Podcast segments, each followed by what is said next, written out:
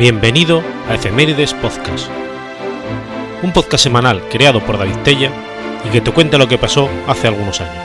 Episodio 245, semana del 24 al 30 de agosto.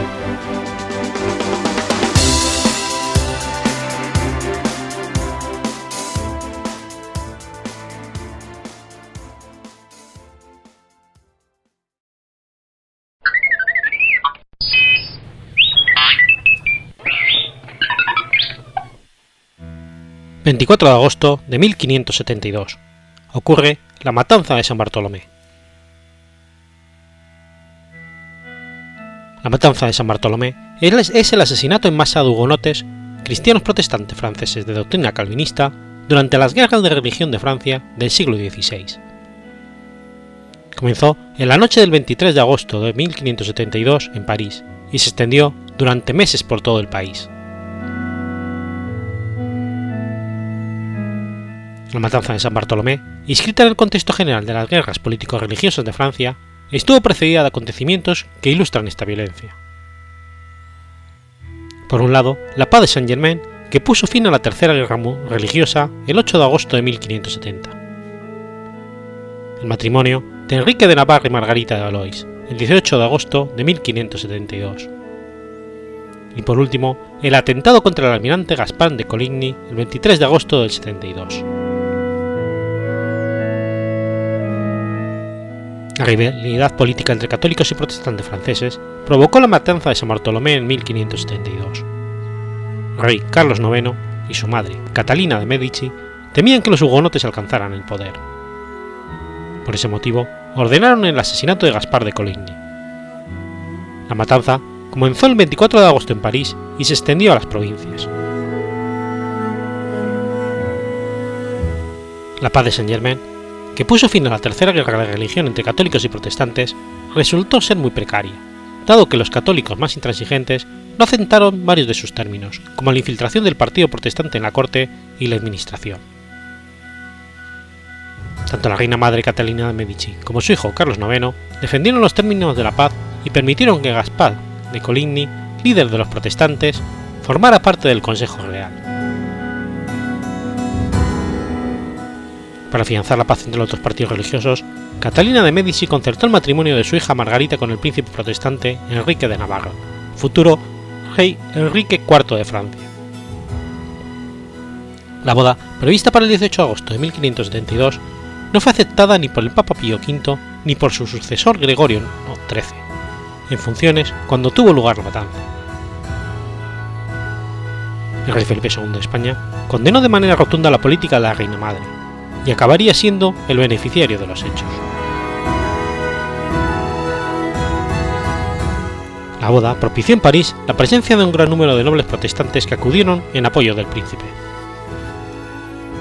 París era una ciudad antiguonote. Los católicos no aceptaban la ocupación de los protestantes.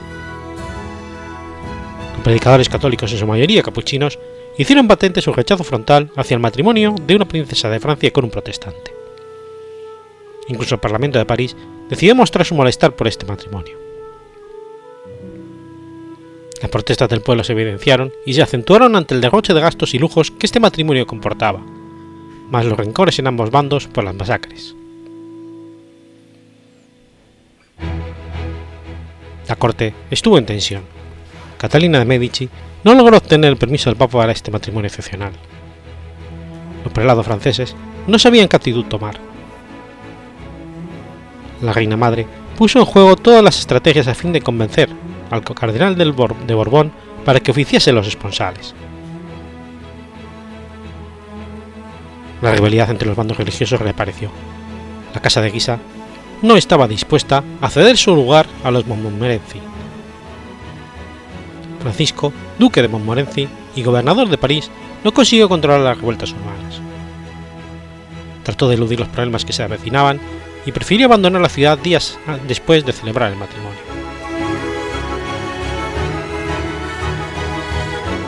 El 22 de agosto de 1572 se perpetró un atentado con arcabuz contra Gaspar de Coligny. El almirante perdió un dedo y resultó herido en el brazo izquierdo. Las suposiciones se orientaron hacia los Guisa y se apuntó a la posible complicidad de la reina madre, Catalina de Medici.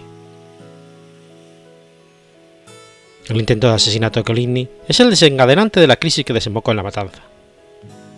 El almirante Coligny era el líder del partido de los hugonotes, muy respetado.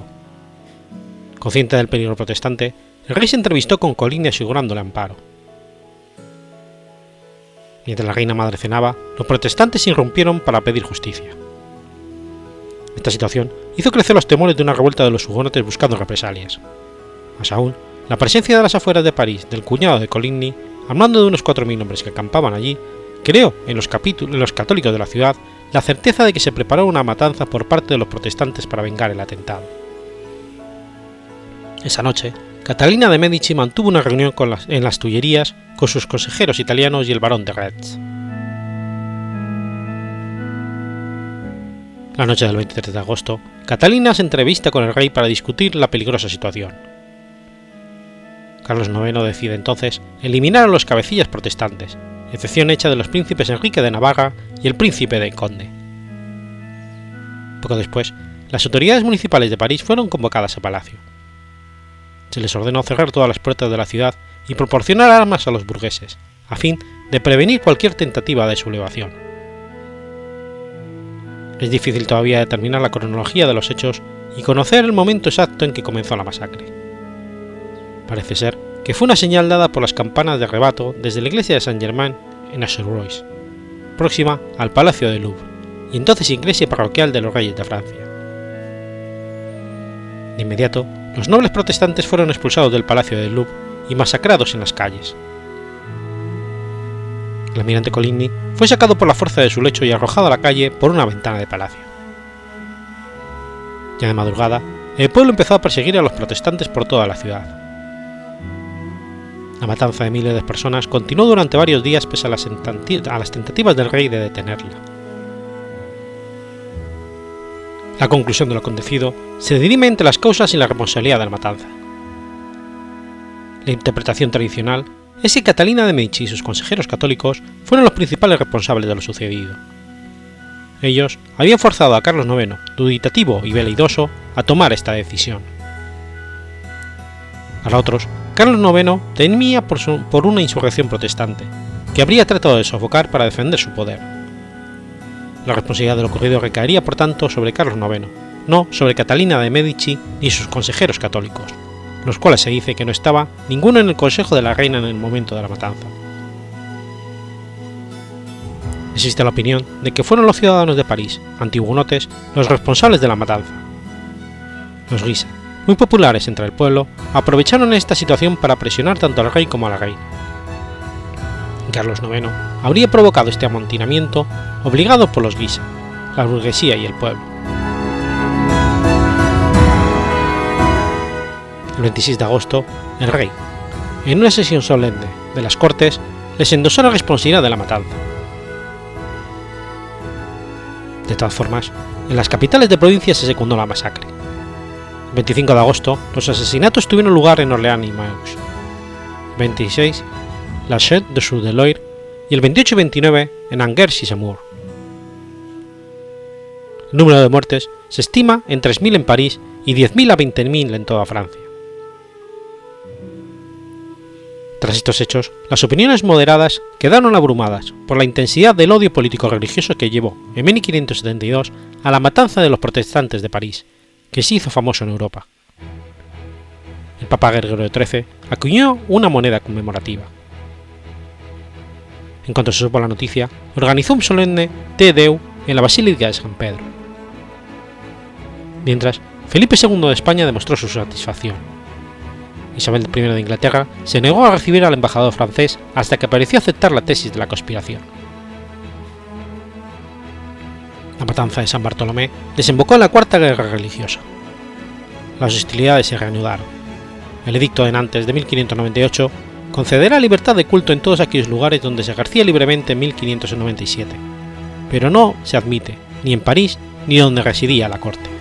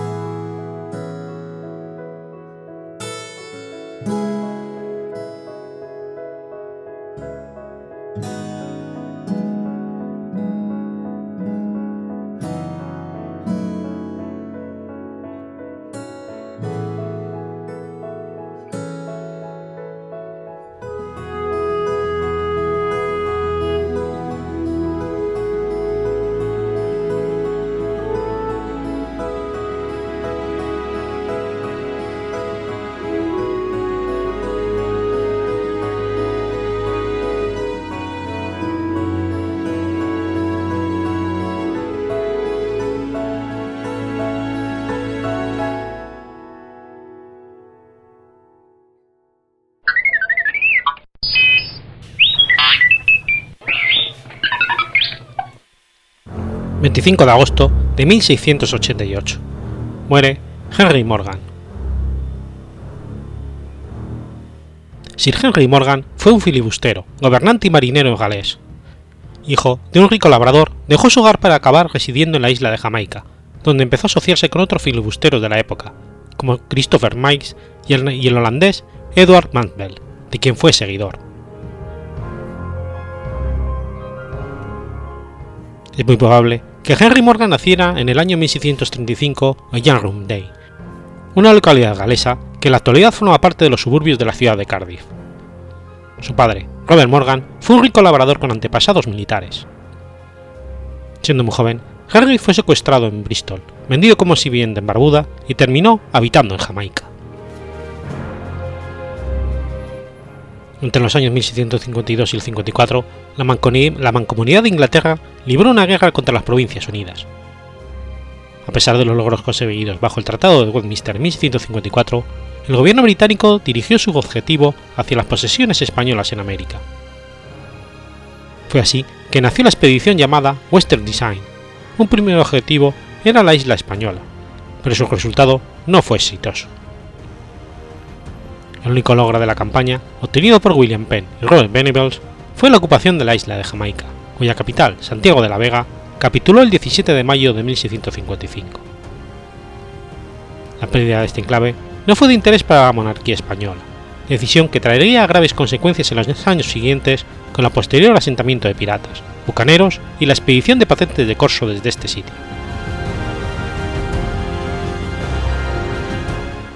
El joven Morgan, una vez asentado en la isla, realizó sus primeras correrías como uno de los capitanes de Christopher Mites en la cometida sobre San Francisco de Campeche en 1663.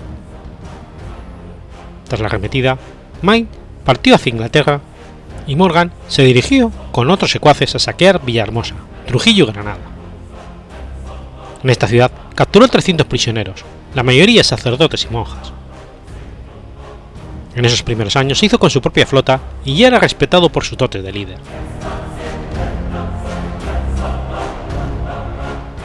Debido a esos asaltos y al cese de hostilidades entre ambas naciones, la corona española hacía valer sus quejas ante el gobierno británico, quien a su vez lo hizo saber al gobernador jamaicano Thomas Lynch.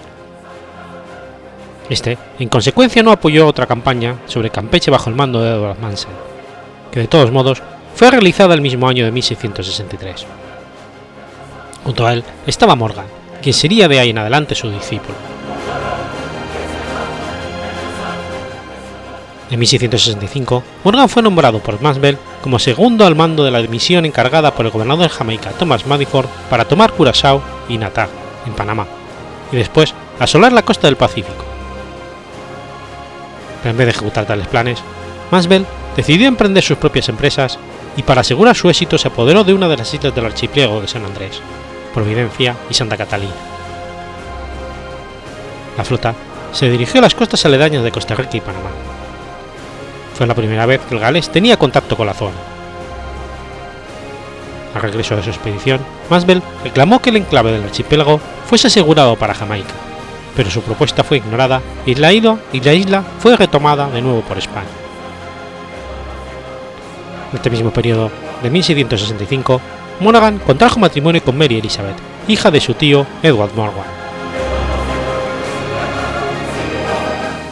Los años en que el galés inició sus infames campañas, ya Inglaterra fomentaba una política de amistad hacia España. Sin embargo, el gobernador de Jamaica contrariaba las órdenes recibidas de abstenerse de realizar algún ataque. Bajo la motivación de haber recibido informes que la isla sería agredida desde Cuba, comisionó a Morgan para desbaratar los supuestos planes de las autoridades españolas contra la colonia inglesa. Junto a su flota, y nombrado coronel y comandante de la milicia de Port Royal, Morgan planificó atacar La Habana, pero desistió ante el hecho de ser una operación de gran dificultad. Se dirigió entonces a la isla de Pinos, donde reunió 700 hombres y 12 embarcaciones. Allí, en consejo de filibusteros, decidió atacar Puerto Príncipe. Este sería el primer asalto a gran escala bajo su dirección. El 29 de marzo de 1668, la escuadra desembarcó en Puerto Príncipe, pero no fue un ataque sorpresa como se había planificado, pues llegaron noticias a los vecinos del ataque y se armaron al efecto. Al estar ante las puertas de la ciudad, enfrentaron un batallón de caballería al que derrotaron sin dificultad. En la localidad, los asaltantes encerraron a los vecinos en las iglesias e interrogaron a algunos de ellos bajo tormento para conseguir riquezas. Con procedimientos similares al del bucanero Jean David Now, mejor conocido como el Olonés, dejaban morir de hambre a sus prisioneros para averiguar el lugar donde se encontraban escondidos los supuestos tesoros.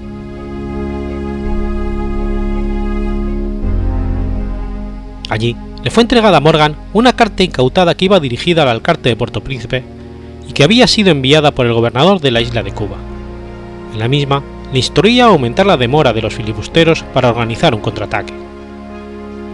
En vista de la misiva, decidió partir. Hecho el pillaje, y sin dejar saber a los vecinos el contenido de la carta, impuso un tributo de quema de 500 vacas y sal, que al final fue pagado. Con todo, el botín logrado en esta expedición fue exiguo, unos 50.000 pesos, además de objetos robados a las iglesias como campanas, vasos y ornamentos sagrados. Al partir, un incidente estalló entre la tripulación, pues un grupo de franceses se enfureció cuando un inglés mató a uno de los suyos por la espalda. Bajo promesas de Morgan de que el individuo sería llevado ante las autoridades de Jamaica, los ánimos se calmaron. A su regreso, cumplió la promesa de castigar al inglés, pero a pesar de esto, los franceses abandonaron la flota por lo exiguo del despojo.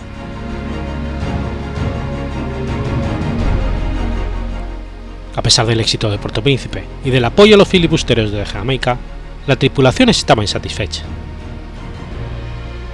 Ante estas circunstancias, Morgan les animó a no desfallecer y les prometió más riquezas. Disponiendo en ese momento de una flota de 8 embarcaciones y 400 hombres, desveló su plan a Montfort de atacar la ciudad de Portobelo en Panamá, tercera ciudad mejor defendida después de La Habana y Cartagena de Indias en la zona del Caribe. Sus subordinados se espantaron ante la propuesta, pero Morgan les aseguró que tendrían el factor sorpresa de su favor. En el transcurso del viaje a la costa de Centroamérica se les unió otro contingente, por lo que su tropa creció a 460 hombres y 9 naves.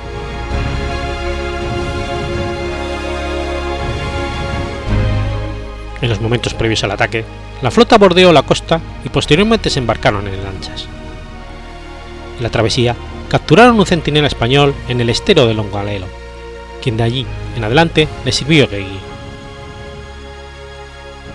Los filibusteros abandonaron sus lanchas a unos 5 kilómetros de Portobelo y emprendieron la marcha. Al amanecer, el primer objetivo fue el castillo de Santiago, el cual fue tomado sin aparente dificultad. Una vez dentro, hicieron explotar un almacén de pólvora con todos los soldados españoles encerrados allí. Enseguida se dirigieron al fuerte de San Jerónimo, pero los españoles resistieron a la embestida. Ante la demora de la victoria, el filibustero hizo uso de una cruel estratagema. Mandó reunir a un grupo de ancianos, monjas y curas y les forzó a situarse al pie de la muralla para proteger las escalas que subían los atacantes. Ante una primera advertencia de Morgan al capitán del castillo acerca del destino de los infortunados, el oficial se negó a rendirse e ignoró la presencia de los rehenes. Los filibusteros tomaron el poblado al anochecer, pues el capitán del castillo nunca se rindió. Un tercer fortín, llamado de San Felipe, fue tomado la mañana siguiente por sorpresa. En total, los atacantes perdieron 70 hombres. Además del pillaje realizado, Morgan exigió 100.000 reales de a 8 como tributo de quema, mientras desde la ciudad de Panamá arribaron tropas del gobernador don Juan Pérez de Guzmán con un contingente de soldados que fueron abatidos por los asaltantes. La fama de Morgan se incrementó entre los piratas del área por este ataque. A su regreso a Jamaica, Morgan manipuló el reporte de la acción ante Moyford, al aseverar que había rescatado a 11 ingleses en custodia en Portobelo, sin dejar saber de sus tropelías. Aparte de esto, el despojo entregó los porcentajes correspondientes al rey británico y Montfort a su vez hizo un informe a la corona de acuerdo a su conveniencia aseverando su impotencia ante las acciones filibusteras.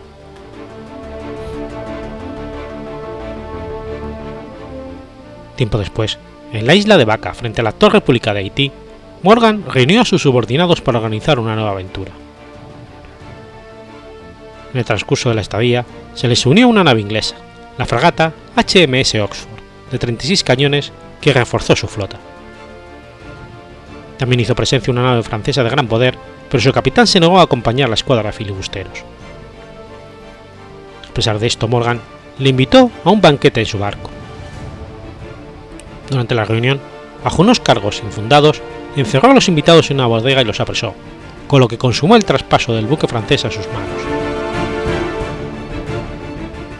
Acto seguido, los filibusteros acordaron viajar a la isla Sabona para apresar algún barco rezagado de cierta flota que transportaba un gran cargamento de plata. Hubo una gran celebración con brindis de ron y disparos al aire, uno de los cuales cayó en un pañón de pólvora que hizo explotar la nave con todos los individuos dentro. Solo unos 30 se salvaron, entre ellos, entre ellos el propio Morgan.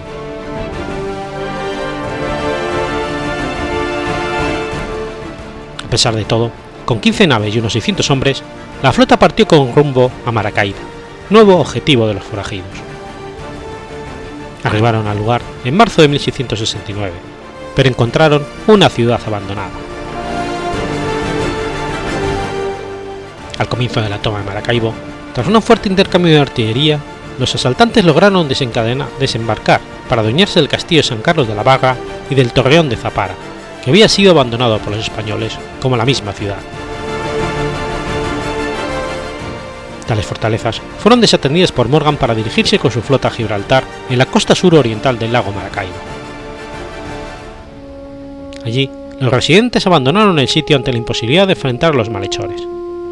Además, querían evitar lo que sufrieron dos años antes cuando fueron atacados por el bucanero francés Jean de Nau, llamado el Olonés. En esa zona, los filibusteros encontraron un demente que aseguró ser hermano del gobernador de Maracaibo. Al enterarse de la falsedad, le colgaron de una cuerda y le quemaron hojas en su cara hasta fallecer. Al fin, un esclavo reveló el escondite de los vecinos y apresaron unas 250 personas. Las crueldades continuaron. En cierto momento, verificaron la posición de los vecinos de Gibraltar, pero después de revisar la ubicación defensiva y ventajosa del gobernador y sus acompañantes, decidieron partir. Los malhechares exigieron tributo de quema, a lo cual los residentes cedieron hasta prometerles reunir 5.000 reales de a 8. En medio de negociaciones y con el botín en sus manos, regresaron a Maracaibo.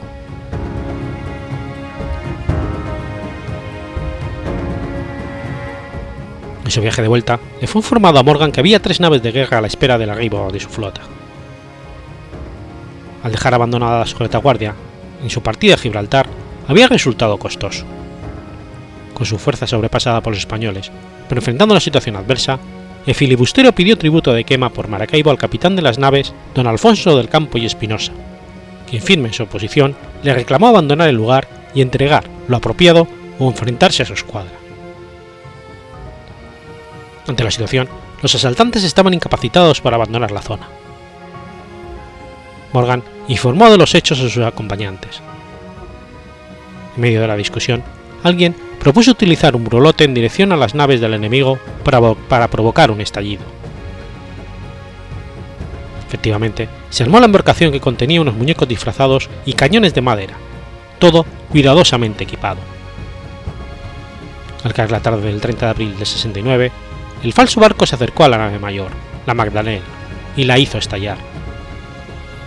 Ante el desastre, otro de los barcos españoles en San Luis fue hundido para evitar que lo tomasen los asaltantes. La tercera nave restante, llamada la Marquesa, fue abordada por los filibusteros.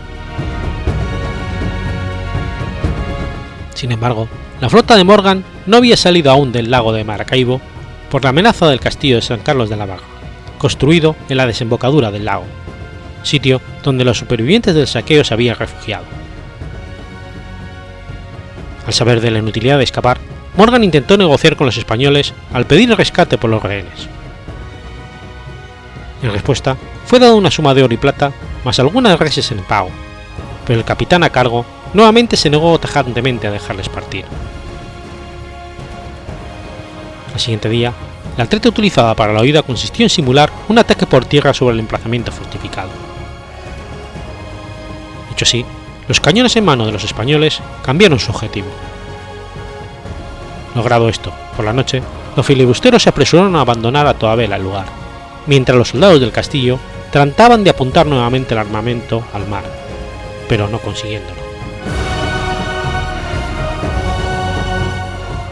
Morgan regresó a Jamaica el 14 de mayo del 69 bajo amonestaciones de Moyford ante los reclamos recibidos desde Londres por las fechorías cometidas. Debido a esto, Morgan decidió asentarse en un tiempo, por un tiempo, compró unas tierras y gozó de una vida de hacendado junto a su esposa.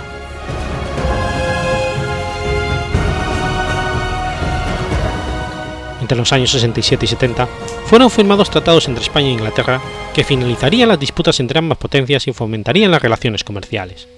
No obstante, un año después del regreso de Morgan a Jamaica, nuevos rumores circularon sobre los futuros ataques españoles con la pretensión de recobrar la isla.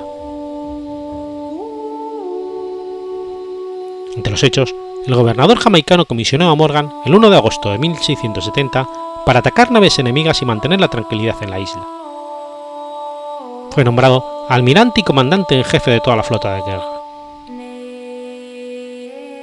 De acuerdo a Esquemelín, el galés planeó partir a Porcullón frente a la isla de Vaca, donde reuniría a los filibusteros con el apoyo de armar un ataque. Modiford, al saber de tales intenciones, le impidió ejecutar alguna acción sobre tierras de españoles a sabiendas de que todos, de, que de todos modos se congregarían. El encuentro sucedió el 24 de octubre de 1660 el grueso de aventureros seguían a Morgan en vista de que sabía que les harían adinerados.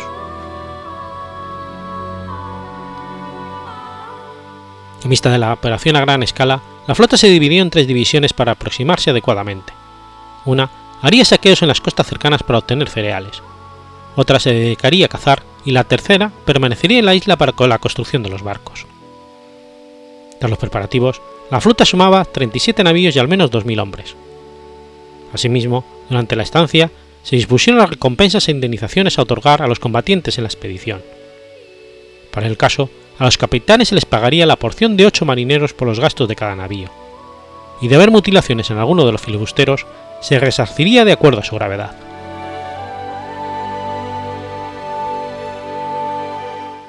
Fueron considerados tres objetivos para el asalto: Cartagena de Indias, Veracruz y la ciudad de Panamá. La elección fue esta última, por su gran actividad comercial debido al tránsito comercial entre los océanos Pacífico y Atlántico. Además, era punto de llegada de la flota de plata de Perú. Por otro lado, era la localidad menos protegida y dependía de la selva para su resguardo. La expedición partió de Cabo Tiburón el 6 de diciembre de 1670. El primer objetivo era tomar el archipiélago de San Andrés, Providencia y Santa Catalina, para asegurar el enclave una vez pretendido por Mansbell. Al arribar, asediaron una de las isletas, la cual estaba debidamente fortificada. Durante el acorralamiento, soportaron una lluvia intensa y pasaron hambre. Ante la desesperación de los suyos, Morgan mandó un mensaje al gobernador del emplazamiento para reclamar su rendición. La respuesta obtenida fue claudicar sin condiciones, pues no se consideraba con fuerza suficiente para encarar a los filibusteros. Lo único que el sitiado pedía a cambio, bajo común acuerdo con Morgan, era fingir una batalla para no arruinar su reputación. Una vez tomado el lugar, los aventureros reclutaron a algunos miembros de origen panameño que les servirían de guías de ahí en adelante. Al partir, dejaron inutilizadas las fortalezas.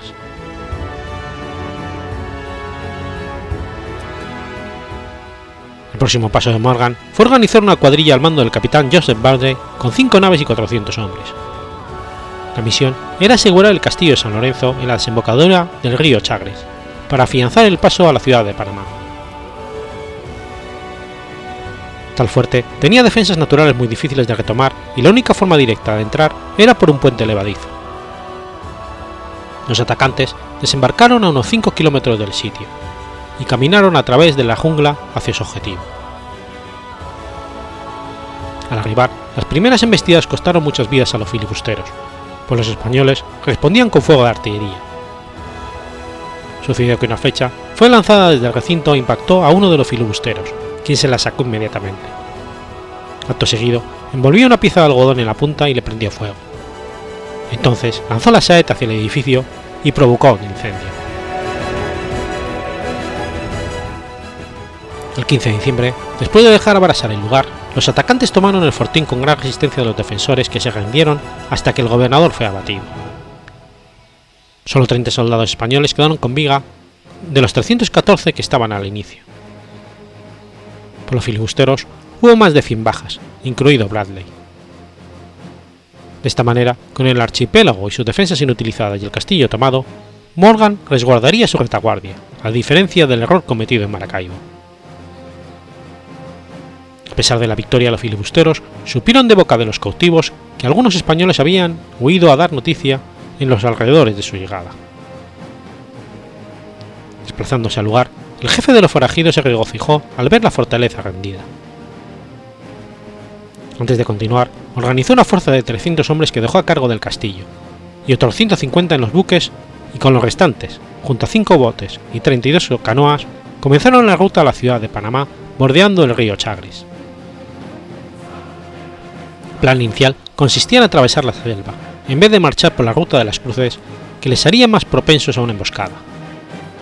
Sin embargo, la desventaja era el sofocante clima tropical y sus problemas añadidos.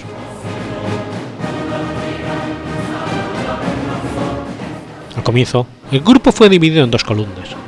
Una avanzaría por el río y la otra iría por tierra. Morgan decidió llevar el menor equipaje posible durante la travesía, incluso comida. Aparentemente, esperaban atacar poblados y apropiarse de lo necesario para el camino. Tal decisión sería determinante los días siguientes. En la cuarta jornada, los filibusteros habían avanzado y comido poco. Esa fecha encontraron un puesto abandonado, pero en el lugar solo había chozas y unas bolsas de cuero esparcidas. Al día siguiente, buscaron los alrededores de una granja despoblada, encontrando maíz y frutas que fueron distribuidas. El 23 de enero, enfrentaron su primera emboscada por parte de nativos. Morgan ordenó no perseguirles por la evidente desventaja del conocimiento del terreno de los adversarios. En la posterior jornada llegaron al poblado de Venta de Cruces, que había sido también abandonado. Algunos decidieron, opuestos a las órdenes de Morgan, deambular en los alrededores en busca de comida, pero fueron atacados.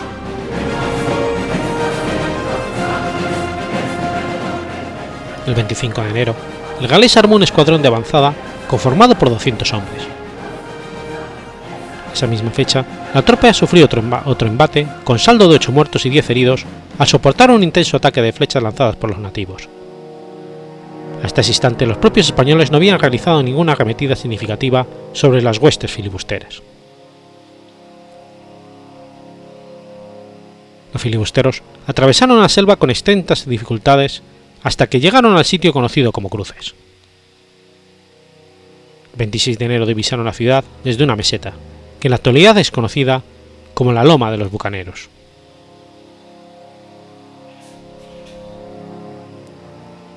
En su ruta a la metrópoli encontraron algunas granjas y robaron víveres. Previo a su llegada, Morgan organizó una cuadrilla para investigar la ubicación de los españoles en la ciudad. A su regreso, le comunicaron que estaban reagrupados en la plaza principal. El filibustero ordenó entonces la marcha sobre la localidad. Sin embargo, no lo hizo encarando a los españoles, sino rodeando la ciudad a través de la jungla, lo cual, aunque era una maniobra trabajosa, evitó un encuentro frontal con los lugareños que poseían una fuerza de alrededor de 2.800 hombres y a quienes las condiciones favorecían claramente.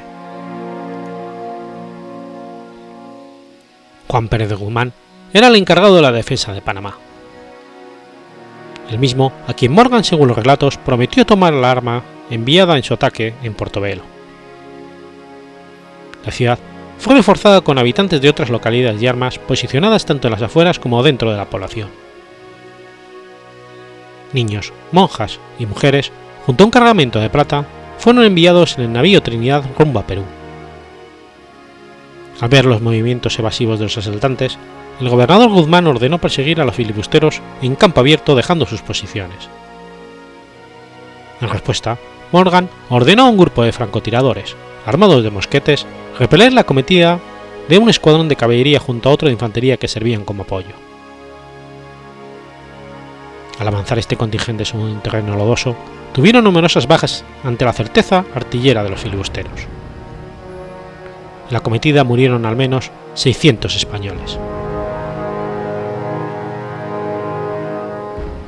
Ante la derrota inicial, los sitiados recurrieron a un segundo plan que consistía en liberar una manada de toros contra los asaltantes. Con el campo fangoso, la táctica no tuvo ningún éxito, pues los animales fueron aniquilados o quedaron atascados. Ante el fracaso, los soldados que estaban en la primera línea de defensa huyeron. La tropa restante se, desorganizó, huyó a los fuertes y no pudo reagruparse. Con esta primera victoria, los filibusteros avanzaron hacia Panamá. Allí confrontaron la, la, artillería distribuida en la urbe y tuvieron que pelear calle por calle. Al mediodía, y ante la visible derrota, Guzmán ordenó evacuar la población, hacer estallar el polvorín y retirarse a Penonomé. Los filibusteros tomaron la ciudad a las 3 de la tarde, iniciando el saqueo sobre la rica población. Durante el atraco, los aventureros encontraron vino, pero Morgan les prohibió tomarlo, probablemente para tenerlos alertas ante un posible contraataque. Durante el desorden, ocurrió un incendio en la ciudad. El galés mandó patrullas por tierra y por mar en los alrededores en búsqueda de riquezas escondidas. Durante su estancia, se realizaron torturas a algunos prisioneros para obtener más fortuna. Mención aparte merece el relato de una mujer de notable belleza cuyo marido había partido en razón de un viaje comercial. Morgan trató de portarse de buena manera con ella al estar como cautiva, pero al cabo de tres días mudó su actitud hacia una más violenta con ánimo de abusar de la dama. En vista de sus propósitos, desfallecieron ante la firmeza de la mujer. La mandó a encerrar en un calabozo.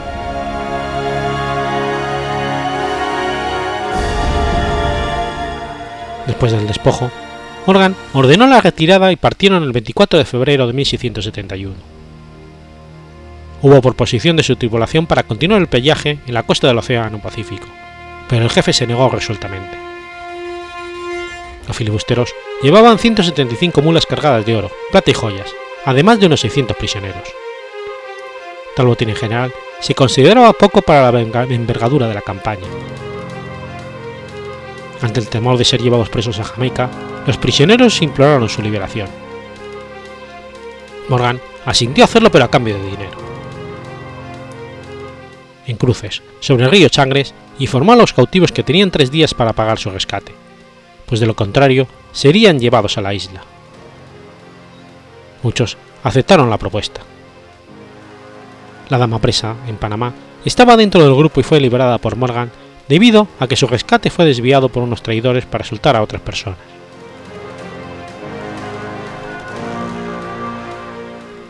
Durante la marcha, hizo jurar a los filibusteros que no habían tomado del botín nada para sí mismo.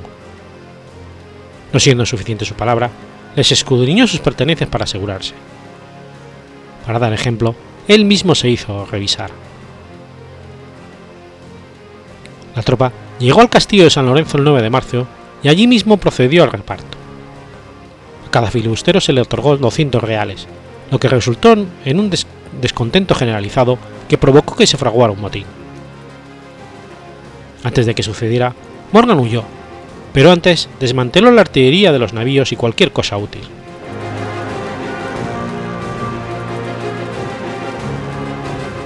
El éxito de la operación del saqueo de Panamá ha sido reconocido por la tenacidad de sus atacantes. A pesar de que no se buscaba un, objetivo militar sin obtener riquezas. Una exitosa campaña llevada a cabo por una banda de criminales. Con todo, a pesar de los desmanes cometidos, Henry Morgan ha sido considerado un buen líder y diestro en táctica bélica. A pesar de que Morgan fue recibido con honores en Jamaica, las consecuencias del saqueo de Panamá tuvieron repercusión en el gobernador Modiford. Ante las reclamaciones de España, pues no existía en ese momento conflicto con Inglaterra, se consideró el ataque como un acto de piratería. Modiford fue llamado ante la justicia británica y encerrado en la Torre de Londres por dos años. Pasado el periodo, regresó a Jamaica como encargado de justicia. Su puesto fue tomado por Thomas Lynch, quien para apaciguar los reclamos de españoles embarcó a Morgan como rumbo a Inglaterra el 6 de abril de 1672. En espera de su condena, el galés no fue confinado, pues pudo deambular en la ciudad de Londres libremente. En enero de 1634, ante amenazas de piratas franceses sobre Jamaica, regresó a la isla. Antes de su partida, el rey Carlos II le nombró caballero y le concedió el cargo de teniente gobernador en Jamaica. En la isla, sus actuaciones hacia los piratas fueron ambivalentes, pues en unas ocasiones fue benévolo y en otras tiránico. No pocas veces mandó ahorcar en la zona de Gallows Point en Port Royal a quienes se rehusaron a abandonar la piratería. Tras ejercer en las funciones públicas, prefirió departir con sus viejos camaradas bebiendo en las cantinas de Port Royal, ya que nunca pudo acoplarse con los vaivenes políticos de la isla. En sus años postreros, Morgan sufrió una mala salud debido probablemente a su pasado turbulento de abuso de alcohol y noches de juego. Con el vientre agitado por la hidropersia, abotargado y gotoso, murió el 25 de agosto de 1688 en Lawrenceville, Jamaica. El día siguiente fue enterrado en el cementerio de Palisadoes, cerca de Port Royal, localidad que fue destruida por tres fuertes movimientos telúricos cuatro años después, sepultando a su vez la tumba del filibustero.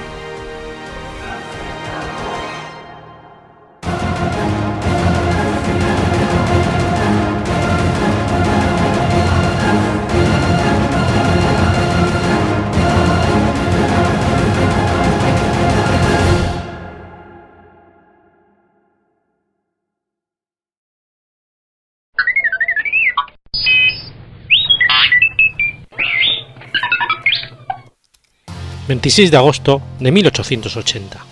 Nace Guillaume Apollinaire. Wilfer Albert Goldsmither Apollinari de Kostrowicki, conocido como Guillaume Apollinaire o simplemente Apollinaire, fue un poeta, novelista y ensayista francés. Nació en Roma el 26 de agosto de 1880, de madre polaca.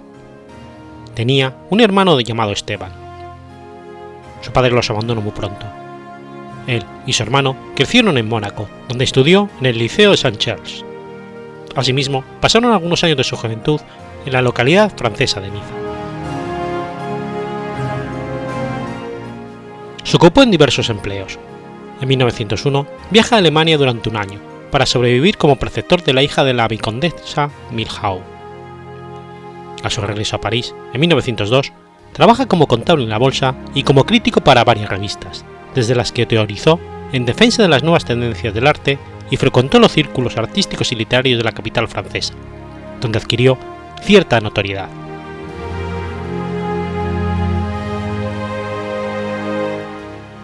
En 1909 publica su primer libro, El encantador en putrefacción, basado en la, en la leyenda de Merlín y Viviani, al que siguieron una serie de relatos de contenido fabuloso. Sus libros de poemas, Bestiario o El cortejo de Orfeo y Alcoholes reflejan la influencia del simbolismo, al tiempo que introducen ya importantes innovaciones formales. Ese mismo año apareció el ensayo crítico Los pintores cubistas, defensa encendida del nuevo movimiento como superación del realismo. El 7 de septiembre de 1911, el poeta fue arrestado acusado de estar relacionado con el robo de la Gioconda en el Museo del Louvre. Su acusación se debió a sus vínculos con Gary Pierret, culpable de robar anteriormente dos estatuillas del Museo del Louvre. A su vez, Apollinaire implicó a Pablo Picasso, pero finalmente ambos fueron puestos en libertad. Al estallar la Primera Guerra Mundial en 1914, se alistó como voluntario y fue herido de gravedad en la cabeza en 1916, momento en que se le concede la nacionalidad francesa. Murió dos años después en París, víctima de la pandemia de gripe de 1918, cuando aún estaba convaleciente, siendo enterrado en el cementerio de Père Lachaise.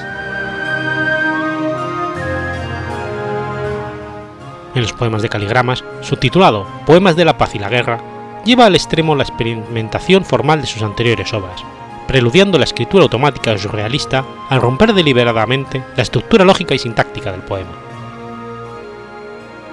Son célebres, por otro lado, sus ideogramas, en el que la tipografía servía para dibujar objetos con el texto mismo del poema, en un intento de aproximarse al cubismo y como expresión del afán vanguardista de romper las distinciones de géneros y artes. Esta técnica hoy en día es denominada bajo el nombre de poesía virtual, como un todo o una base desde la cual se realiza esta taxonomía de las diferentes expresiones como la caligráfica. Referido a la poesía, también existe poesía auditiva, poetry sound. Apollinaire fue el primero en utilizar los términos surrealismo y surrealista. Inventó el término en 1917 para expresar una forma de ver la realidad, porque no la servía a ningún otro lo definió de la siguiente manera. Cuando el hombre quiso imitar el andar, creó la rueda, que no se parece nada a una pierna. Así hizo su realismo sin saberlo. Breton, en su manifiesto de 1924, recuperó el vocablo.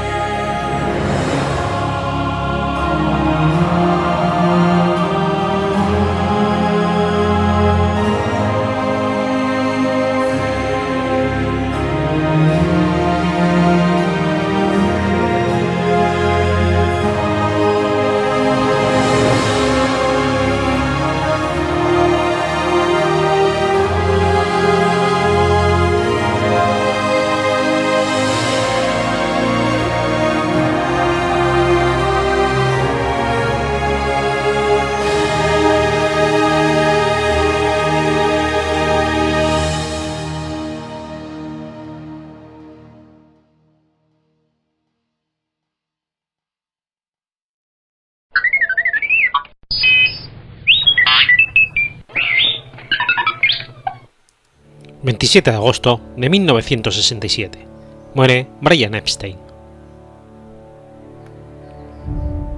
Brian Samuel Epstein fue un hombre de negocio británico, conocido principalmente por su rol como representante del grupo de rock de los Beatles, puesto que llevó a que fuera nombrado numerosas veces como el quinto Beatle.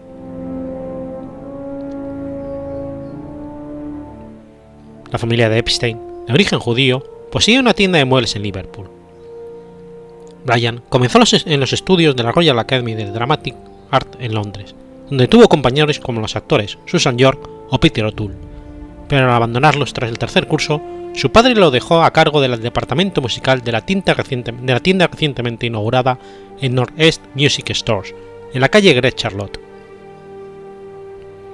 Posteriormente, una segunda tienda fue abierta en la calle Whitechapel, y Epstein fue asignado responsable de dicha operación. El 3 de agosto de 1961, Epstein comenzó una colaboración regular con una columna musical en la revista Mersey Beat. La versión aceptada mayoritariamente sobre su primer encuentro con el grupo musical al que ayudó a convertir en estrellas indica que Epstein vio por primera vez el nombre de The Beatles en el cartel de un concierto y pensó que el nombre sonaba tonto.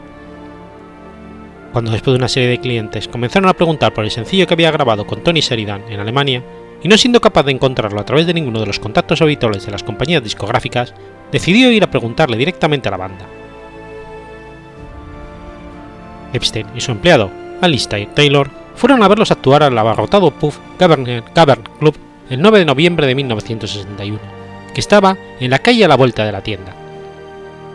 Se los admitió en el local directamente, sin necesidad de hacer cola, y su llegada fue anunciada a través de los altavoces del local. Epstein recuerda la actuación del grupo esa noche. Quedé impresionado de manera inmediata por su música, su ritmo y su sentido del humor sobre el escenario. E incluso más tarde, cuando los conocí, también quedé impresionado por su carisma personal. Y fue en ese momento en ese mismo instante en donde todo comenzó.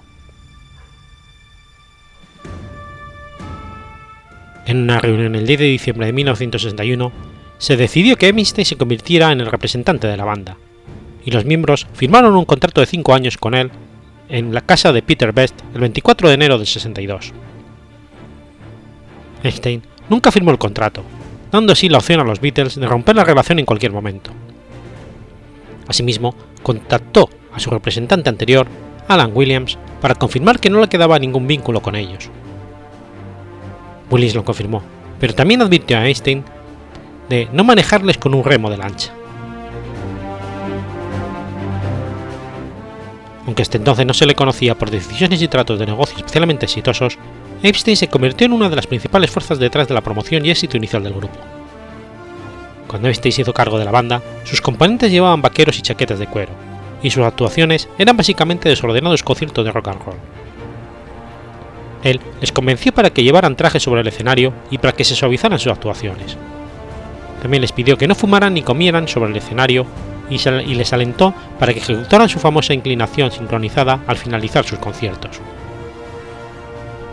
Aunque estos cambios no duraron demasiado, la imagen limpia y decente que aprovechaba el grupo ayudó de manera determinante en la aceptación de la banda por parte del público. Tras ser rechazados por todas y cada una de las principales discográficas de Inglaterra, Einstein finalmente consiguió que la banda firmara por el pequeño sello Parlophone de la discográfica EMI. Epstein acudió a la tienda local de HMV para transferir una cinta demo de los Beatles a vinilo. A un técnico de HMV, Jim Foy, le gustó la grabación y remitió a Epstein con George Martin, productor de la Parlophone.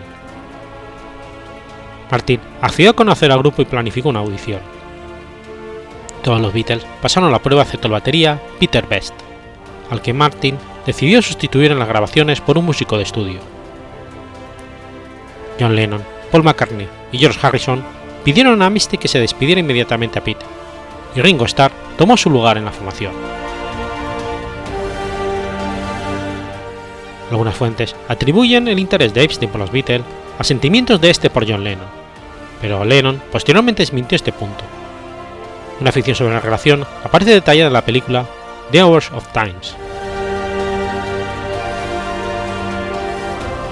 En octubre de 64, la autobiografía de Epstein, Un desván de ruido, fue publicada y coescrita con quien posteriormente trabajaría como publicista de los Beatles, el periodista Derek Taylor. No obstante, a partir del 65, su papel dentro del grupo se vio afectado debido a algunas malas gestiones en las que el grupo se vio perjudicado económicamente, siendo famoso el affair Celtev, en el que Epstein perdió una cantidad de dinero considerable. Cuando el grupo dejó de hacer giras a mediados del 66, Brian sintió que su papel fue descayendo y eso le provocó depresión. Pensaba que su contrato, que expiraba en septiembre del 67, no iba a ser renovado. Epstein murió el 27 de agosto del 67, un año después de que los Beatles abandonaran las actuaciones en directo y coincidiendo con el fin de semana en el que el grupo conocía en Gales al, Mar al Masiashi Maes Yogi, Su muerte fue oficialmente dictaminada como accidental, causada por una intoxicación gradual con barbitúricos.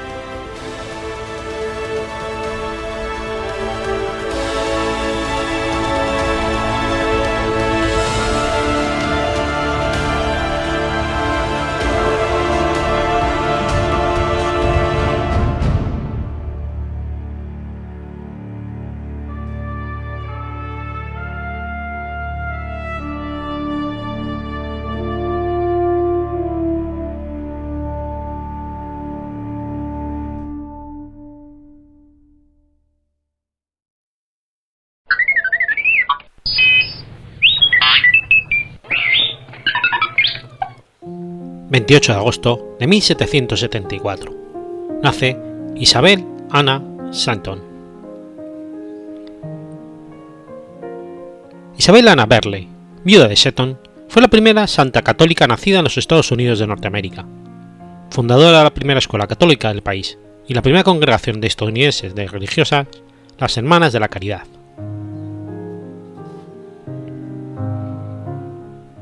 Isabel Anna Barley Charlton fue hija segunda del doctor Richard Bailey y Catalina Charlton. Nació dentro de una familia de la iglesia episcopaliana, de arraigada y fuerte religiosidad. Su abuelo materno sirvió como rector de una iglesia episcopaliana durante 30 años. Su padre, de ascendencia de hugonote, era cirujano y el primer funcionario de la sanidad del puerto de Nueva York. Más adelante, fue profesor de anatomía del King's College.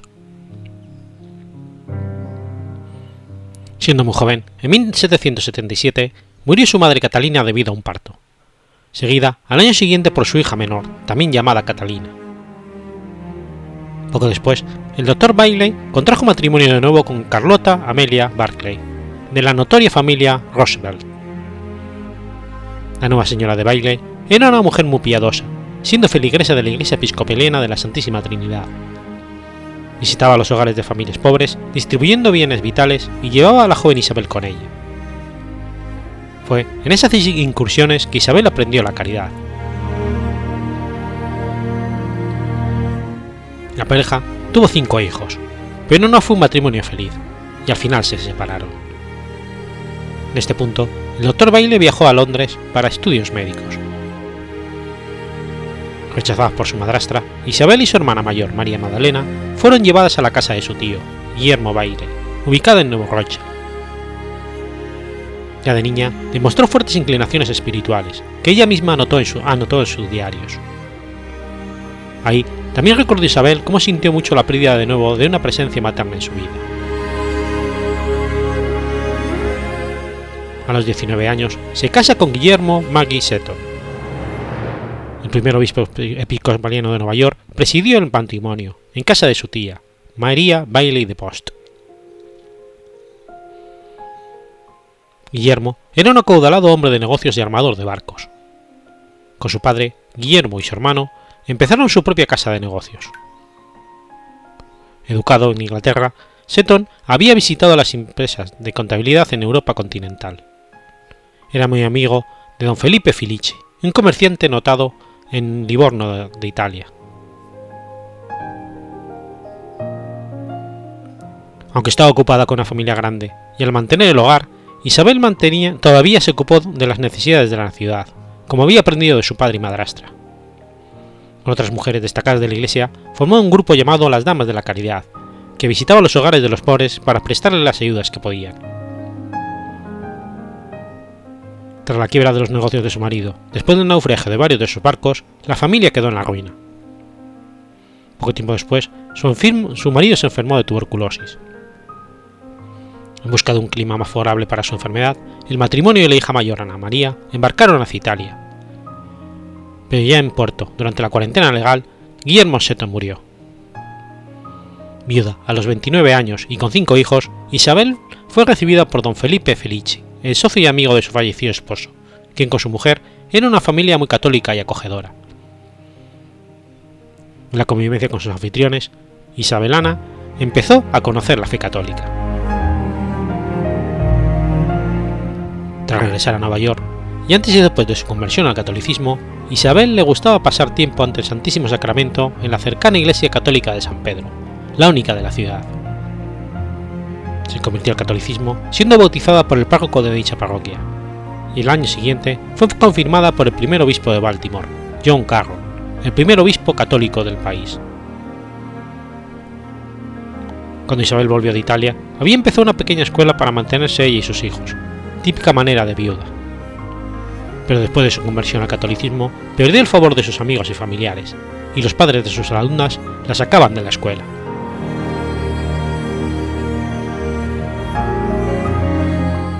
Durante la lucha por dar de comer a sus hijos, por casualidad, llegó a conocer a un presbítero francés, Guillermo Valentín de Dubois, quien estaba en la ciudad por visita.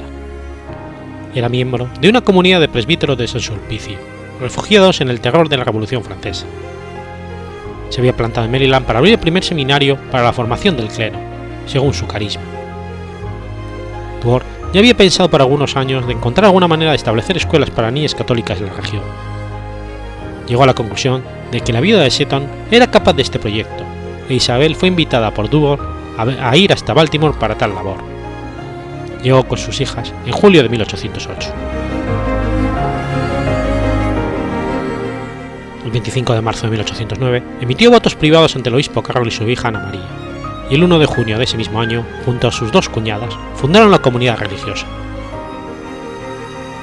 Por donativo de Samuel Sutherland Cooper, un converso seminarista, la escuela de niñas con el nombre Escuela y Academia Libre de San José se abrió en Emmitsburg el 24 de junio de 1809, comenzando las clases un mes después en la Stone House, en el Valle de San José.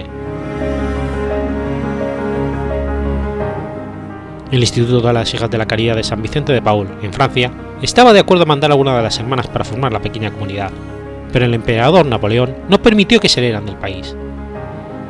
Así, el 17 de enero de 1812 fueron aprobadas la regla y constitución de las Hermanas de la Caridad de San José para la formación de muchachas pobres, que fue la primera escuela parroquial católica de los Estados Unidos. Inspiradas en la espiritualidad de las hijas, fundadas por San Vicente de Paul y Santa Luisa de Marillac, en Francia, también fue la primera congregación católica femenina de los Estados Unidos. Isabel se caracterizó por ser una mujer muy agradable y culta, las mayores dificultades con las que se enfrentó fueron de carácter interno, a partir de malentendidos o conflictos personales, y por la muerte de dos de sus hijas, de otros seres queridos y de varias hermanas jóvenes de la comunidad. El resto de la vida hasta la muerte, por tuberculosis a la edad de 46 años, lo ocupó en dirigir y desarrollar la nueva congregación a voluntad de Dios, a su devoción a la Eucaristía, a la Sagrada Escritura y a la Virgen María. Tercera vez que fue elegida superiora, en contra de su voluntad, comentó que era la elección de una muerta. Enfermó de tuberculosis como su esposo y murió el 4 de enero de 1821. Sus restos fueron sepultados en la basílica que lleva su nombre, el Santuario Nacional de Santa Isabel de Anna Seton, en Emmitsburg, Maryland.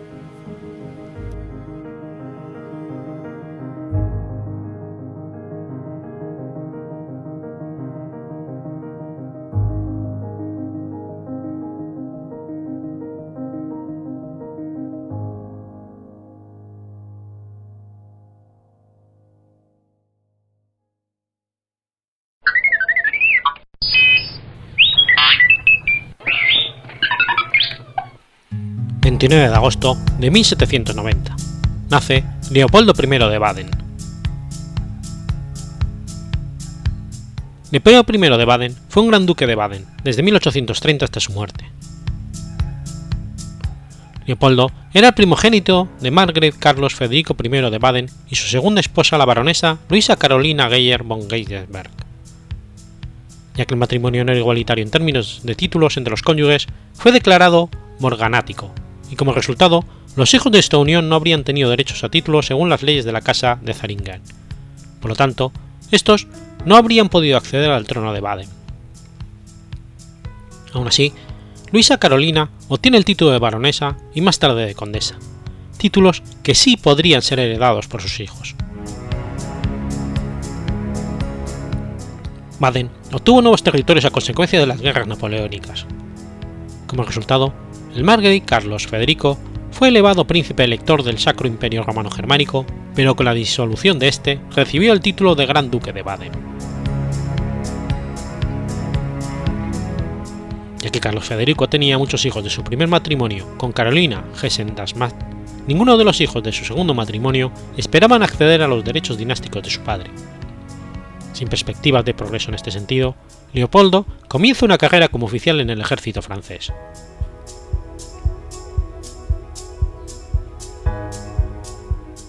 Desde 1817, los hechos dieron un dramático vuelco en la familia, cuando los hijos del segundo matrimonio de Carlos Federico se convierten en los únicos herederos varones. Uno por uno, todos los hijos de la casa de Baden mueren sin herederos. En 1817, solo dos Baden continúan con vida, el gran duque reinante Carlos y su anciano tío, quien no tenía descendientes.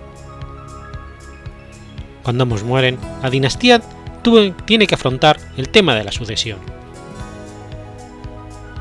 Una serie de acuerdos establecieron que Baden debía pasar a los Wittenbergs, reyes de Baviera. El rey Maximiliano I de Baviera, además, se había casado con Carolina de Baden, la hermana mayor de Carlos. Para salvar a la dinastía de la extinción, Carlos había buscado una vía para preservarla. En 1817 dicta una nueva ley de sucesión según la cual sus medio hermanos se convertían en herederos con plenos derechos dinásticos. Es así como Leopoldo se convierte en heredero junto con su tío Luis. El gran duque Carlos muere el 8 de diciembre de 1818 y fue sucedido por su anciano tío Luis I de Baden. Para reforzar el estado de heredero de su sobrino, Luis organiza un matrimonio con Sofía, hija de Gustavo IV Adolfo de Suecia y Federica de Baden, quien era hermana del gran duque Carlos. Cuando Luis murió el 30 de marzo de 1830, Leopoldo era el único descendiente masculino de la Casa de los Baden.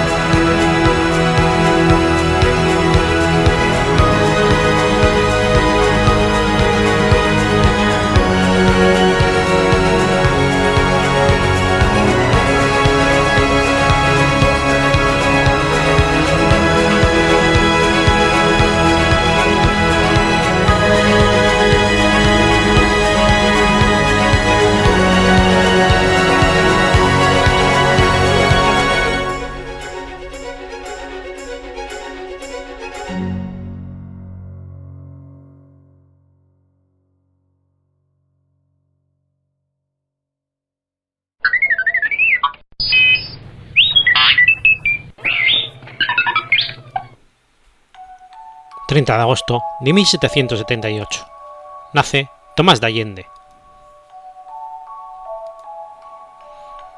Tomás de Allende fue un militar y funcionario argentino que tuvo una participación central en el fracaso de la contrarrevolución de Córdoba de 1810, lo que le valió el nombramiento de gobernador intendente de su provincia natal.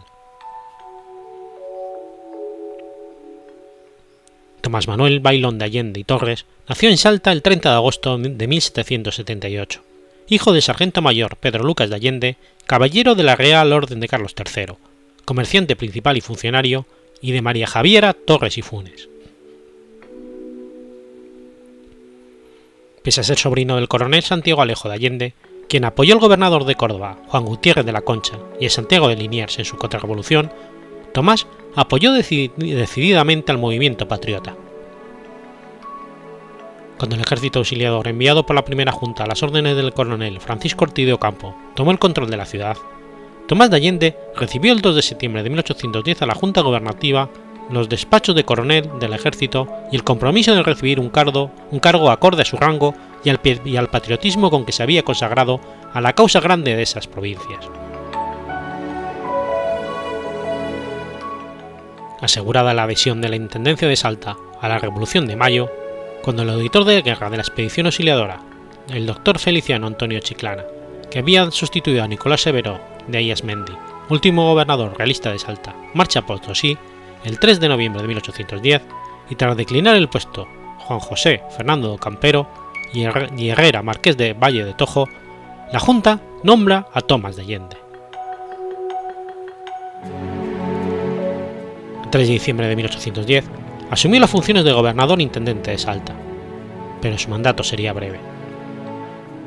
Pocos días después, el 18 de diciembre, la Junta Grande se convertía en el nuevo ejecutivo de la Revolución y siguiendo sus directivas para la organización de las provincias, el 8 de marzo de 1811 se estableció en Salta la Junta Provincial Gubernativa integrada por Antonio Arias y Velázquez, Juan José Fernández Cornejo, Francisco Araoz y Juan Antonio de Moldes, bajo la presidencia de Tomás de Allende en su carácter de gobernador intendente.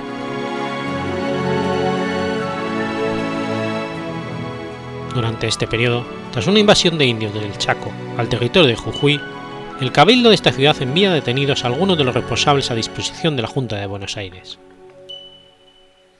Dado que Jujuy dependía de Salta, Allende declara cesantes a varios miembros del cabildo jujeño, entre ellos al alcalde de segundo voto Julián Gregorio de Cegada, lo que generó nuevos reclamos populares de autonomía y la designación, el 7 de mayo de 1811, de Cegada para que se trasladara a Buenos Aires a plantear el reclamo, que no fue aceptado por la Junta.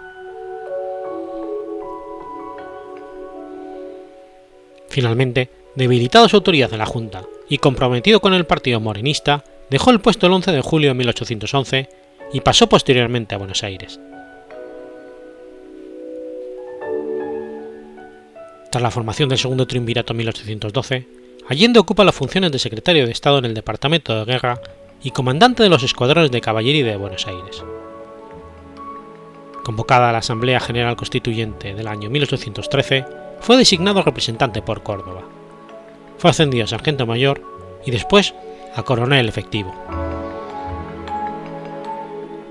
Falleció en Potosí el 9 de abril de 1815.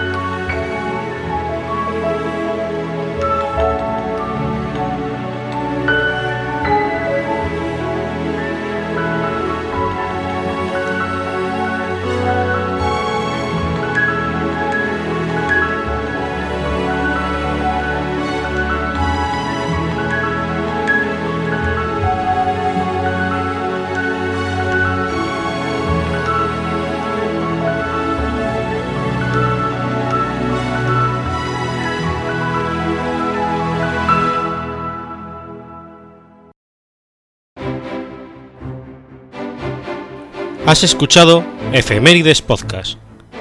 Si quieres ponerte en contacto conmigo, puedes hacerlo por Twitter a la cuenta arroba efemeridespod o mi cuenta personal, arroba telladavid, o por correo electrónico a la dirección efemeridespod.gmail.com. También puedes visitar la página web efemeridespodcast.es, Y recuerda que puedes suscribirte por iTunes y por iBox, y tienes un episodio nuevo cada lunes.